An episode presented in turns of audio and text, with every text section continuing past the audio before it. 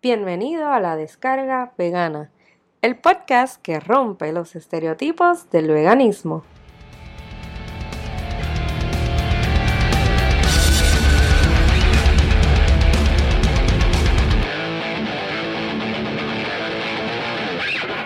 Hola, mi nombre es Cindy Lu y esto es la descarga vegana episodio número 14.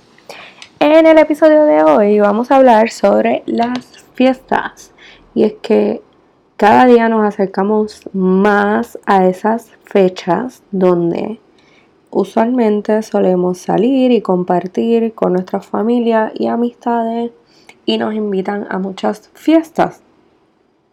Y para los veganos que quizás llevamos ya varios años, eh, cada año pues se nos hace más fácil o sabemos, ¿verdad?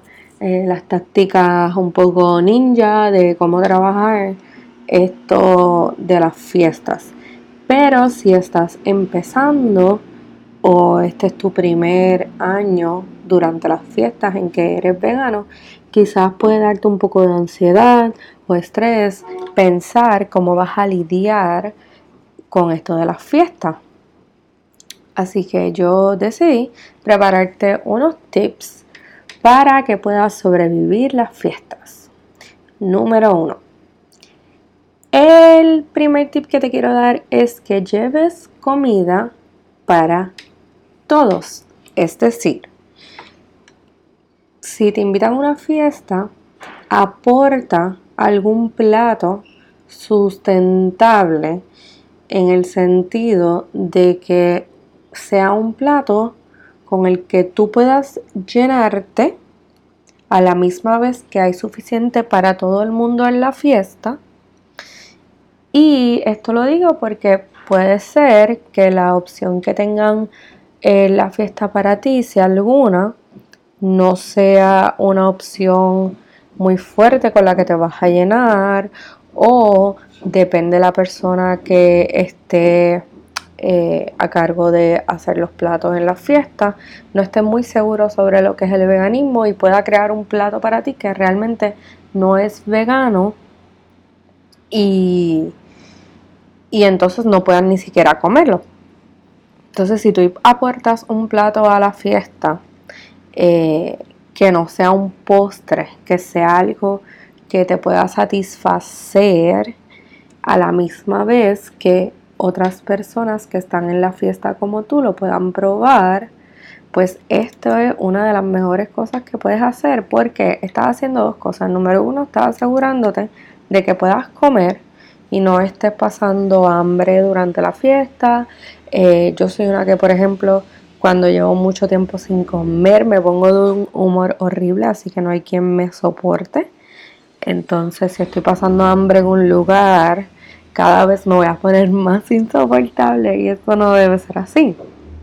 Aparte de que eh, te estás asegurando de que puedas comer y pasarlo bien en la fiesta, te estás asegurando de que otras personas puedan probar el plato vegano y eh, quizás se sorprendan de lo que es un plato vegano porque no conocen eh, muy bien lo que es el veganismo, les guste Puedes crear hasta algún tema de conversación gracias al plato y esto a, su vez impulsa a que quizás otras personas por primera vez escuchen sobre el veganismo y se enteren y sean curiosos y quieran probarlo y este tipo de cosas. El tipo de, discusión favorable para todos nosotros que estamos a favor de ir educando a la gente sobre el veganismo eh, con la esperanza de que cada vez sigamos creciendo y seamos más. Mi tip número dos es que si vas a llevar comida para todos y quizás, por ejemplo, eh, la persona encargada de la fiesta te dijo, eh, trae un ah, acompañante o trae postre. Vamos a poner que te dijo trae postre. Y, y tú obviamente quieres llevar un postre, pues qué chévere que va a ser un postre vegano y también vas a tener la alternativa, pero a la misma vez, al ser un postre, no es eso que te va a sustentar y, todavía o no sabes o sabes lo que puedes comer durante la fiesta, pero no es la comida que quizás te va a satisfacer suficiente tiempo.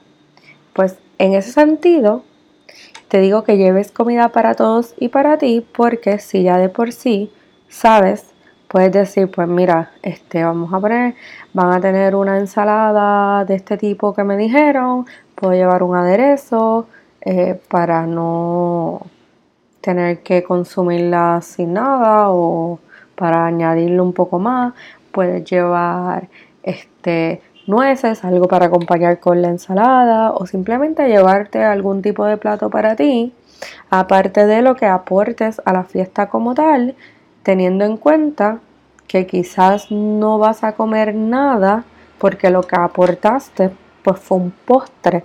O si por ejemplo aportaste una cacerola de papas al horno eh, yo aquí inventando verdad que podríamos llevar una fiesta eh, y no te quieres comer las papas solas, pues te llevas unas setas, un vegan rose o algo por el lado que sabes que lo puedes acompañar con las papas y vas a estar mucho más satisfecho. Pero teniendo en cuenta que te estoy diciendo que aparte de que lo que lleves para ti, sigas llevando algo para todos, porque volvemos a lo mismo, estás aportando llevar comida vegana a una fiesta y lograr que la gente la pruebe y descubra más platos dentro del veganismo, para mí es una forma pasiva de hacer activismo, porque esto puede generar conversaciones y todas estas cosas. Así que de manera pasiva y pacífica estás dando a demostrar que el veganismo no es el cuco que todo el mundo a veces piensa. Mi tip número 3 es hacer la fiesta en tu casa. Obviamente esto es un poco más complicado, no todo el mundo tiene los medios o el espacio para tener mucha gente, pero quizás puede ser una fiesta tan pequeña como la de tu familia cercana.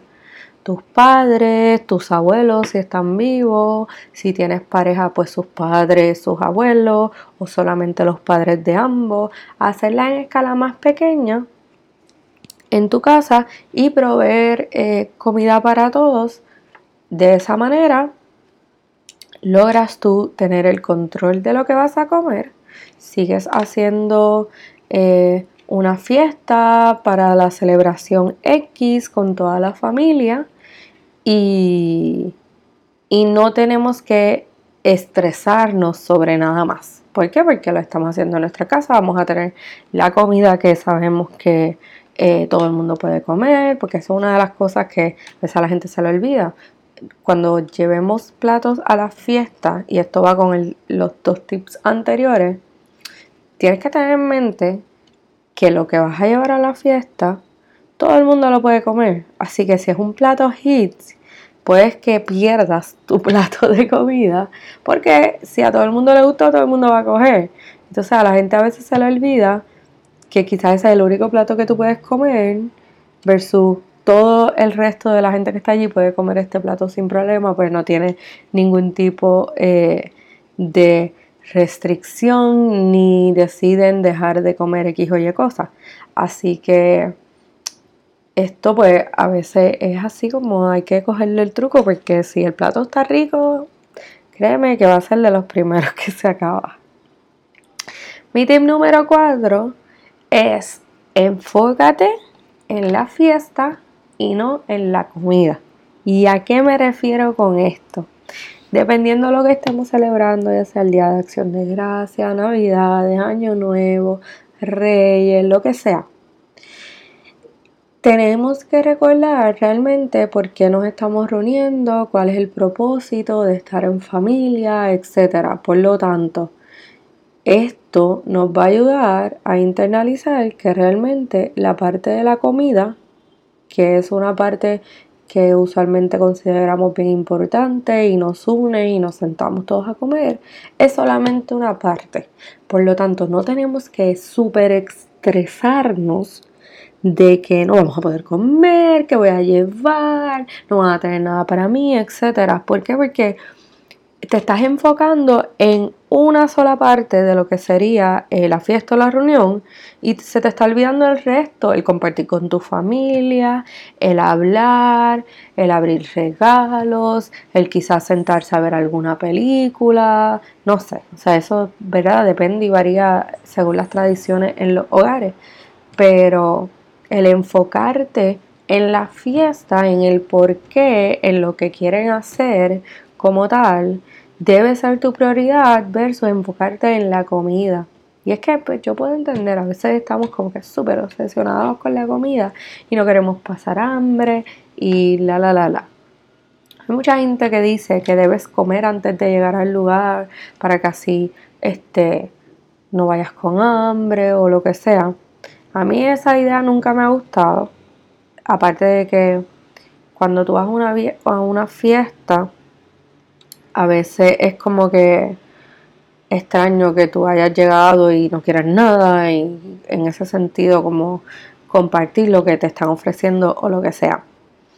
Yo prefiero que vayas preparado con las dos ideas que te di anteriormente en el tip número uno, llevar comida para todo el mundo, o en el tip número dos, llevar comida para todos y a la misma vez para ti.